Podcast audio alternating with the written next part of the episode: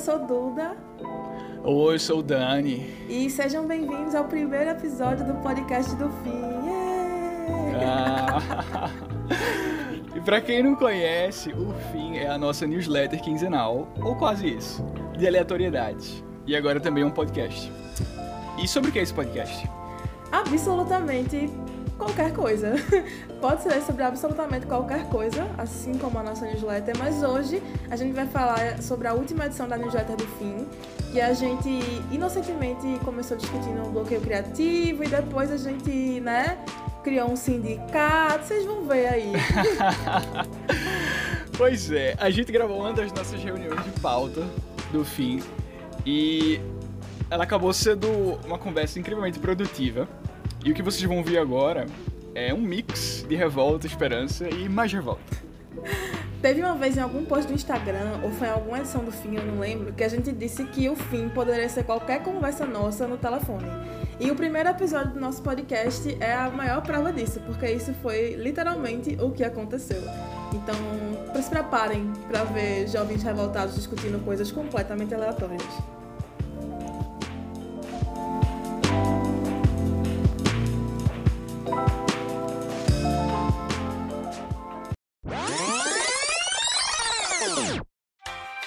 E antes de começar o episódio, é preciso fazer um pequeno disclaimer aqui.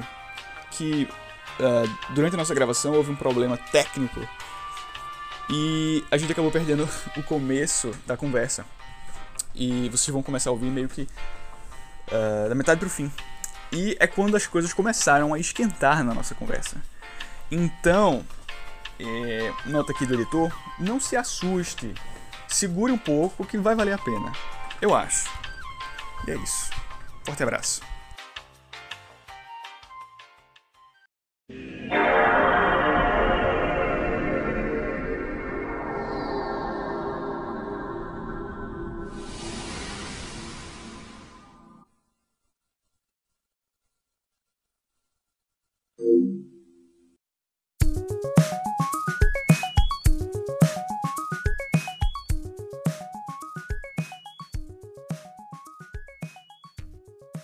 Ah, sim. Pois é, porque tenho certeza que a maioria das experiências que as pessoas têm não são positivas. A felicidade, ela não é uma regra, ela é uma exceção. E que você ficar passando essa ideia de que, ah, mas a vida pode ser muito feliz, mas a vida não é feliz, a vida não está sendo feliz, cara. Você precisa entender, aceitar e você precisa buscar por algo melhor. Não é você ficar fingindo para si mesmo de que, ah, mas a vida está bem, ah, mas vai ficar bom no futuro. Brother, você tem que fazer isso agora, você tem que correr atrás disso agora, porque você tá vivendo agora. Amanhã você não sabe nem se você tá vivo ainda, cara. Entendeu? Aí é isso que me deixou. Isso foi o que me deixou muito puto ontem no rolê. Porque, por mais que as pessoas tivessem tido muitas experiências negativas e positivas, enfim, elas meio que estavam invalidando a minha experiência, que foi grande parte negativa, porque elas acreditam ou porque elas tiveram uma experiência boa. Sabe? Brother, eu, eu peguei um pau ontem com um professor porque ele falou, velho, eu sinto muito que você tenha passado por isso, mas acredite, o cenário é melhor. Eu falei, eu fiquei, velho, prove que é melhor. Um caralho que é, brother. Não consegue citar. Você não. Você, bem, você não tem empresa. Primeiro começa aí, que você também é pau mandato, nem eu. Primeiro começa daí. Me apresente uma empresa que as pessoas são felizes. Não tem, porque a felicidade é exceção. A felicidade não é regra. Entendeu? Se você me aparecer, você me vê na rua e você tá feliz, você vá pro outro lado da calçada, senão estoura a sua cara. E ainda espirro nela, pra você pegar coronavírus. Brincadeira. E a máscara espirra não. nela. É. Mas veja, eu acho que aí a gente vai. Eu vou virar de novo aquele meme, o problema é o capitalismo. Porque Primeiro que não dá é, pra trabalhar 10 horas por dia. É, tipo assim, a gente já tá errado porque a gente trabalha muito. Como é que você vai ser feliz? Você passa a maior parte do seu tempo acordado, porque ah, você passa 10 horas trabalhando, mas o dia tem 24 horas. Sim, mas eu tenho que dormir pelo menos 8. Eu passo, sei lá, meia hora acordada na minha casa, tá ligado? É. E assim, você, só pelo fato de a gente ter que trabalhar esse tanto, já não é feliz. Já não é bom. É, o trabalho é uma coisa que eu sempre falei e que já, já me criticaram algumas vezes por isso, tanto que eu falo um pouco menos hoje em dia sobre isso, mas é que, tipo assim, eu não quero ser. É, como é que eu posso dizer? Eu não quero que o trabalho seja a minha fonte de felicidade, sabe? Para mim, trabalho é trabalho. Assim, obviamente eu gosto de fazer, eu não vou dizer, eu tiro muita onda de ter cursado publicidade, mas eu gosto de trabalhar com comunicação. Tem coisas que realmente, assim, dão um brilho no meu olho, eu fico, pô, isso aqui é massa, tá ligado? É, eu comecei a trabalhar com TikTok, eu fiquei muito feliz. Eu trabalho, tipo, muito feliz, procurando referência, fazendo, produzindo. Eu gosto disso, sabe? Trabalhar com. Eu trabalhei com produção de evento no, no meio do ano e eu tava muito feliz trabalhando, pô. E eu trabalhei, tipo, uma madrugada inteira, porque o evento acontecia de madrugada. E eu tava muito feliz, assim. Eu não tô falando que isso tem que ser regra, eu não tenho que trabalhar isso, isso tudo pra poder se me sentir feliz. Mas a questão é que, tipo assim, é um trabalho tá ligado? Eu não quero ser um, um grande cargo, eu não quero ter, tipo assim, um accomplishment profissional fuderoso para me sentir bem. Não, pô, é tipo é meu trabalho, eu quero fazer meu trabalho bem, eu quero ganhar o meu dinheiro e é isso. Sabe? Que é uma coisa que muitas pessoas não entendem. Eu quero tirar a felicidade de outras coisas, tá ligado? Eu quero poder viajar, eu quero aprender coisas novas, como eu consegui fazer esse ano. Eu consegui vários hobbies diferentes esse ano. Isso me deixa muito feliz. Mas eu não quero é, isso tudo de um ambiente profissional. Mas aí cai no, no rolê que, tipo, eu não consigo estabilidade profissional se eu não ficar buscando cargos maiores. Tá ligado? É, isso, é um, isso é um problema. Eu não vou conseguir ficar para sempre num cargo é, mediano ganhando dinheiro para me sustentar. Não, vai ter um momento que eu vou ter que assumir um cargo de coordenação, um cargo de gerência, um cargo de supervisão, sei lá, para poder ganhar o dinheiro que me sustente de fato. E isso é que me deixa chateada. Você não pode somente trabalhar. Você tem que trabalhar pra caralho. Você tem que respirar o seu trabalho. Você tem que ser assim, workaholic, tá ligado? Aquela galera que a gente tira onda da, de São Paulo, que, meu, anda falando na rua sobre trabalho e que tá sempre falando sobre trabalho e que sempre é muito massa e que sempre não sei o quê. Não, sabe? Para mim, trabalho assim como vários setores da vida que você tem. Você tem a sua vida é, privada, os seus amigos, a sua vida amorosa, o seu trabalho. Tinha que ser mais um setor como esses. Tá entendendo? Mas não é. É um grande setor, ocupa 80% do seu dia, porque você não consegue fazer nada sem dinheiro. Tá ligado? É aquela, é aquela Eu... famosa máxima, né? Você não é, você não é workaholic, você é explorado, meu amigo. Você é explorado, meu amigo. Você é trouxaholic, tá ligado? É, e eu tô, tipo, aqui, eu tô na varanda falando contigo e eu tô olhando vários carros passando pra cima e pra baixo, é, moto de rap, iFood, e tipo assim, todo mundo tá na rua agora provavelmente trabalhando tá ligado? Então, tipo assim, é um grande microsistema de pessoas trabalhando. É um grande microsistema, eu acabei de falar. Putz, matei aqui a língua portuguesa.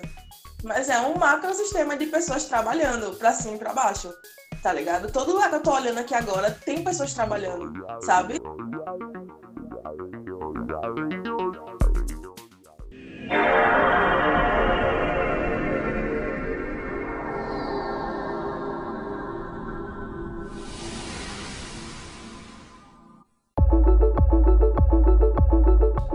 Várias coisas acontecendo várias, vários carros andando na rua, é, moto de iFood, moto de rap, é, construção de prédio. Tipo assim, é um macrosistema de pessoas trabalhando aqui diante dos meus olhos. Todo mundo que está fora de casa, provavelmente agora, está trabalhando de alguma forma. E assim, sei lá, eu olho para um prédio, eu sei que deve ter uma faxineira aí, deve ter alguém trabalhando em home office. Eu olho para McDonald's, deve ter uma galera trabalhando dentro da McDonald's. Eu vejo esses carros passeando, deve ter um Uber pra caralho aí, tá ligado? Tipo assim, tudo é trabalho. Então, não tem como o trabalho ser uma parte da sua vida. O trabalho, de fato, é a sua vida. Que foi como a gente começou a edição 3 do fim. Tipo assim, quando o trabalho se torna parte da sua vida, é a sua vida dessa forma, o bloqueio criativo, ele é uma crise existencial. Porque, tipo assim, como assim? Isso aqui é tudo que eu sei fazer, é o que eu tenho que fazer para prover, e eu não estou conseguindo fazer. Tá entendendo? É, isso é assustador sabe? Quando você tem um bloqueio criativo, tipo, nossa, tava fazendo um planejamento de conteúdo ontem, eu simplesmente travei, eu tinha que entregar ele para ontem, eu fiz, nossa, fudeu, né? Eu vou dizer o quê? Nossa, galera, não consegui entregar porque tive um bloqueio criativo, ah, amore. E eu com isso, tá ligado? Tipo, não, não, é, não é assim que as coisas funcionam, você não tem nem esse respiro, tá ligado? Pois é, e acho que outra coisa que é importante a gente pensar também, que tá inclusive na terceira edição do fim também, é muito o lance de que como o modelo capitalista, mais uma vez no meme, o modelo Não, capitalista, é ele é, ele é pensado, é construído e perpetuado de forma em que esse, esse excesso de horas de trabalho seja parte dele. Para que para manter exatamente o trabalhador alienado, manter ele é, sempre ocupadíssimo, sem tempo para fazer porra nenhuma, Porque um, um trabalhador sem tempo para fazer nada, ele não tem tempo para analisar as condições em que ele está inserido. Pra pensar, exatamente. Pois ele é. não consegue pensar. E ele só vai tocando as coisas. Pois é, por consequência, ele não vai ter é, como saber como reivindicar coisas melhores, como artic se articular melhor na, no ambiente dele, enfim. Então, isso também é pensado. Isso, isso não é, tipo, ah, meu Deus, estamos trabalhando porque o mundo precisa de mais trabalho. Não é isso, não, não é isso. Uma coisa que a gente viu na terceira edição do fim também, que você pode ver também, você ouviu já, não sei, é exatamente de que a gente tá com o mesmo modelo de produção. Isso sou eu que disse, não, tá, gente? Isso foi Dominique De Masi, 2013. Ai, ai, ai. A gente tá com o mesmo sistema de produção e de estrutura de, enfim, de pensamento de empresa desde 1930, 50, sabe? Tipo, sei lá, da, da última revolução industrial que rolou. Porque é, porque é isso, entendeu? Tipo, a gente tem novas tecnologias, isso é o que ele fala. A gente já tem já acesso a inúmeras novas tecnologias em que a gente acaba não tendo acesso a elas no nosso dia a dia porque elas iriam diminuir muito a quantidade de horas que seriam preciso para trabalhar, né? Porque as máquinas elas iriam automatizar, automatizar muito dessas dessas dessas coisas que seriam preciso, que, que é preciso de muitas horas. E isso ia deixar com que a galera é, fizesse isso que eu falei, tipo, teoricamente, né? Tipo, é, ia buscar condições melhores de trabalho, iria buscar se especializar, iria buscar, enfim, uma outra oportunidade que não é essa de ser explorado o máximo possível. Mas aí, qual foi a solução que essa galera encontrou para uh, colocar essa tecnologia no nosso dia a dia? A tecnologia ela não auxilia o trabalhador, ela substitui. Então, exatamente, você, exatamente. você paga uma vez por uma máquina e você dispensa um trabalhador que sustentava uma família. É isso. É. Você não pensa naquilo como um auxílio e coloca aquele trabalhador em outra posição. Não, você quer lucrar. Como eu falei, você não tem como lucrar se você manter as coisas na, no, no valor que elas devem ser. Mas é exatamente sabe? por isso que o capitalismo esse é o problema do capitalismo, entendeu? É porque Vamos ele visa um shot lucro... game nesse podcast, que assim, toda vez que eu falar o capitalismo, alguém vira. Não, mas é, mas é porque é exatamente isso, amiga o capitalismo, quando a tecnologia está a serviço ao capital, ela vai, ela vai priorizar, pelo menos, que, é, que o empresário tenha o maior lucro em menos tempo, entendeu? E não vai priorizar na qualidade de vida do trabalho, Exatamente. do trabalhador, entendeu? E esse é o grande problema. É por isso que a gente precisa de alguém que intervenha por nós, né? Que se não sois por nós, quem será por nós? Ninguém, cara. Não tem ninguém. E é você tem que parar de ter pena de empresário bilionário, filho da puta! Porque você é um merda do caralho que não tem onde cair morto. Porra, o cara acha que ganha 5 mil, ganha 10 mil reais por mês, ele acha que é classe média. Ele acha que é o, o pica, o Jeff Bezos. Caralho, presta atenção, menino. Presta atenção.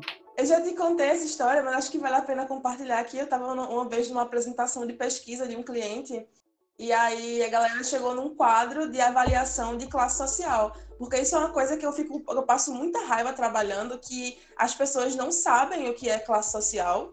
As pessoas olham assim pro negócio, não, esse negócio aqui é AB.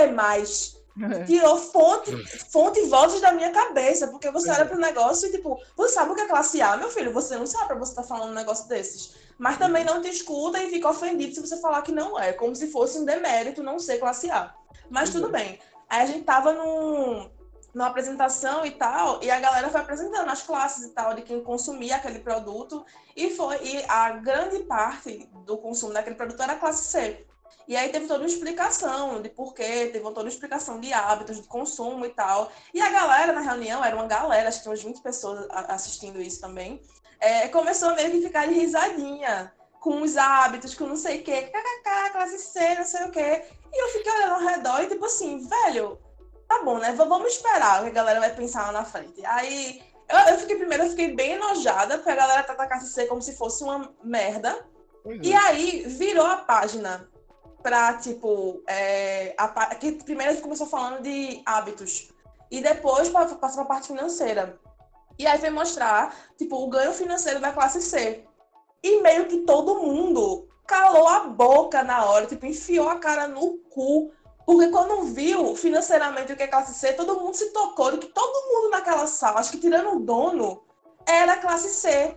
Tá ligado? Porque ninguém nem sabe a disposição social econômica que a pessoa ocupa a sociedade. As pessoas não é. sabem. Todo mundo pensa que a, classe B e que isso quer dizer alguma coisa muito incrível, tá ligado? E não, velho, eu juro por Deus, Daniel, a cara de morte que todo mundo fez quando virou o slide. Eu guardei para mim esse momento demais, porque assim, é isso, você nem sabe onde você tá inserido. Você pensa que você ganha, sei lá, 10 mil reais por mês, você é o Jeff Bezos, como você é. falou aí você tá ali, né? Você faz uma viagem internacional por ano, você é muito rico. E foi uma coisa que botaram na nossa cabeça também, ao longo que a gente foi crescendo e tal. Você tem um carro, você tem uma casa, você é riquíssimo. É. Você é detentor do seu próprio meio de produção? É que naquele cara do. que eu não lembro nem quem é esse arrombado, que eu vi no Twitter esses dias, tipo, ah, então você é detentor do seu próprio meio de produção. Ele, sim, eu faço, faço vídeos vídeo pro YouTube, YouTube, então eu sou. e aí teve um dia que esse mesmo cara tava reclamando que o YouTube estava tirando a monetarização do, dos vídeos dele. Aí ai, mas você não é detentor do seu meio de produção? Você não é. Você, as pessoas nem sabem tipo, esses conceitos básicos. E, e, sendo bem sincera, eu não estou falando como se também soubesse, porque eu não sei. Tem termos muito simples que eu vim aprender recentemente. Inclusive, aprendi lendo muito da edição para a edição do fim.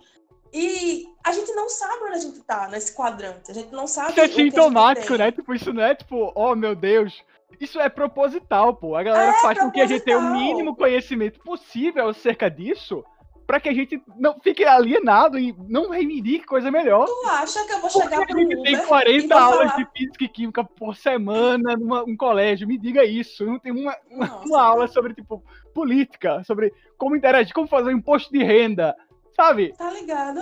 Eu tô achando que eu vou chegar para um Uber e falar, não, porque o capitalismo e o meio produção, ele vai mandar eu tomar no cu, porque ele tem que rodar, sei lá, 20 corridas por dia. Chutei aqui, mas tem que rodar uma corrida pra caralho por dia. Muito mais que isso, eu acho, tá? o mínimo, tá é. ligado? Aí tu acha que eu vou chegar pra uma pessoa dessa? É não, tudo isso é proposital, é pra que a gente fique alienado mesmo. Tu acha que eu vou chegar alguém que trabalha é, em uma casa diferente por dia, fazendo faxina e falar sobre isso? É, é. muito difícil pra pessoa entender. E é Ô, proposital. Amiga.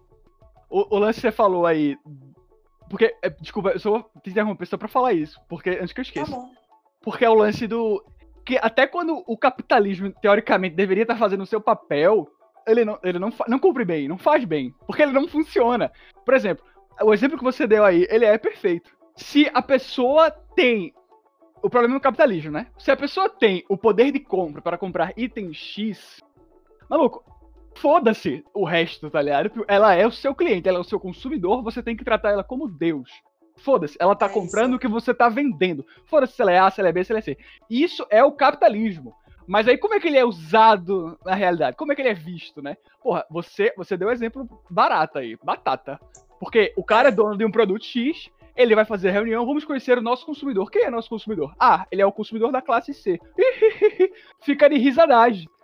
Só que na real, maluco, esse é o cara que tá colocando pão na tua mesa, filho da puta. Cuida bem dele, porra. Aí, aí, aí, no outro lado, é, é aí que não funciona. A gente vê que não funciona, porque, entendeu? E começa a desvalorização daí da pessoa, sabe? Exatamente. É, uma vez um cliente que eu trabalhava, ele fazia pesquisa de mercado e ele sabia que o público dele era majoritariamente classe C. Aí vamos lá, para redes sociais, especificamente classe C, é um prato cheio de interação. É um público que gosta muito de interagir mais do que os outros. Hum. Óbvio que eu estou generalizando falando é, desse nicho específico, eu não vou é, dizer qual é, mas nesse nicho específico tem isso. Aí, o que ele falou pra gente é que ele queria mudar o público dele de classe C e começar a pegar mais gente da classe B. Porque a classe C é um, é um grupo muito é, vulner, economicamente vulnerável é o grupo que se fode muito quando tem alguma mudança econômica, porque é um grupo social que ascendeu. Aí, lembrando, mais uma vez, estou falando isso aqui com base no nicho que ele me disse. Não sei em outros nichos como é que isso funciona, mas é, é um público que, quando tem uma mudança econômica muito forte, quando tem época de crise, sofre um baque muito grande. E eu não quero dizer que as classes D, etc., não sofrem. Se fodem muito mais, obviamente. Mas a classe C é uma classe que ela ascendeu muito rápido. Ela não tem preparo econômico, Tipo, não é uma classe que tá ali é, se cuidando pro futuro. Não, ascendi socialmente. Caralho, vou comprar uma casa, um carro. Vou... Tá ligado? É meio que isso. E aí, quando tem um baque econômico, essa classe se fode muito. Porque não teve esse preparo, porque não tem essa, essa estabilidade, porque é uma classe que é meio flutuante, sabe? É a primeira a se fuder, na verdade, né? É, porque ela não é, tem. Eu não, eu não digo a primeira a se fuder, porque as classes mais baixas realmente Eu realmente, eu não sei, pra você ter noção, eu nem sei como é que trabalha com elas direito, que eu acho que eu tive só um cliente até hoje que pegava é, DIE, assim, de pesquisa mesmo, eu não sei, porque também a galera adora faz coisa sem pesquisa, né? Então eu realmente não sei. Ah, Mas é. aí a classe C é muito flutuante nesse aspecto e você tem um, um, um, medo muito grande de perder cliente, porque ele tinha medo. Imagina a gente passa por uma crise econômica, eu vou ficar sem cliente porque aquela cela tá ali, volátil, então ele queria subir por esse motivo. E aí eu entendo, ele tinha um conhecimento do produto dele, um conhecimento do público dele, e ele quer o melhor para o negócio dele. Ele não estava desmerecendo a classe C, ele estava pensando na possível crise econômica. Isso para mim é um raciocínio que faz sentido, obviamente com todas as ressalvas, porque, né, isso não, não, é uma coisa muito legal. Mas ele tinha essa, essa, esse conhecimento, essa noção de que o público da classe B, ele não vai ser sofrer o impacto que a classe C sofre numa crise econômica. E assim sucessivamente, né? Sim.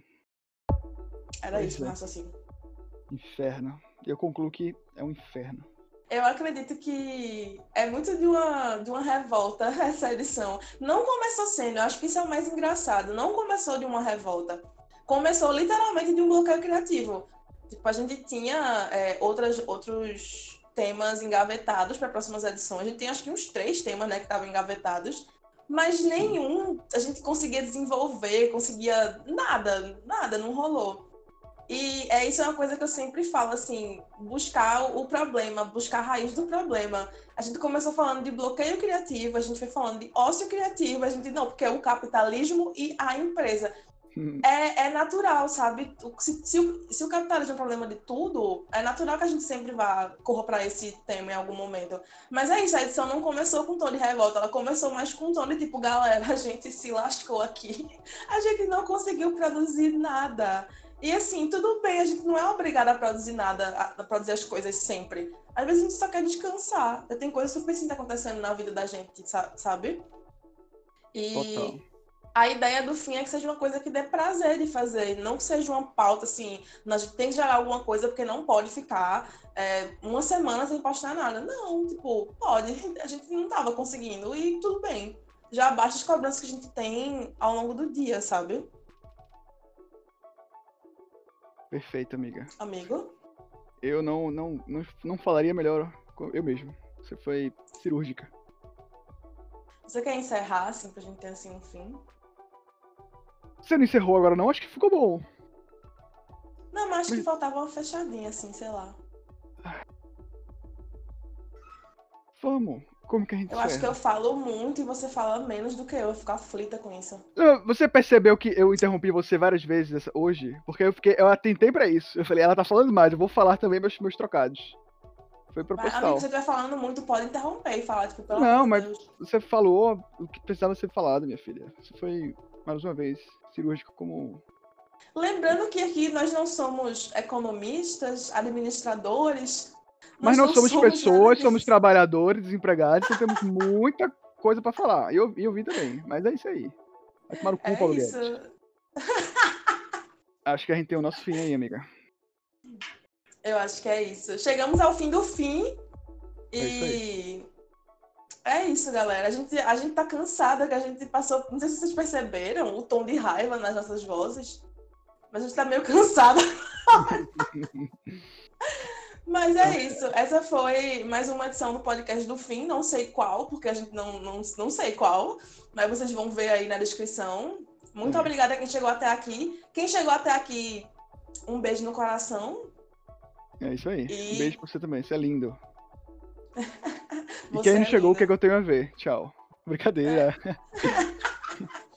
quem não chegou, se você sabe alguém que não chegou, por favor, manda essa pessoa chegar aqui até agora. É isso aí. Porque é importante. E vamos nos unir, né? Vamos, caralho, eu vou terminar criando sindicato. Trabalhador do mundo, livros. Alguém desliga o meu microfone, eu vou começar a criar um sindicato aqui. Ai, ai. Mas é isso. Acredite nos seus sonhos, mas lembre que tem muita merda aí até você chegar nos seus sonhos. Mas talvez eles cheguem, porque a vida é assim. E eu juro por Deus que eu não tô falando isso no sentido negativista. É mais no sentido de abre seus olhos e vá atrás das coisas mesmo, com os olhos abertos, e não é, como um sonhador incansável, incorrigível, sabe? Uma coisa assim. A gente não tá mais na segunda fase do romantismo. E na moral, no final do dia, só tenta ser uma pessoa melhor. sabe? Só tenta ser alguém melhor. Que acho que o mundo todo vai ganhar com isso. Eu não tô nem, eu não tô nem sendo, tipo, eufemista aqui. Eu acho que o mundo todo ganha quando todo mundo tenta ser melhor. E é isso. Eu também acredito. É isso. Um beijo no coração de todos vocês. Um beijo. Tchau. Nossa, ficou legal esse final? Foi. Foi. Paulo no cu do Paulo Guedes.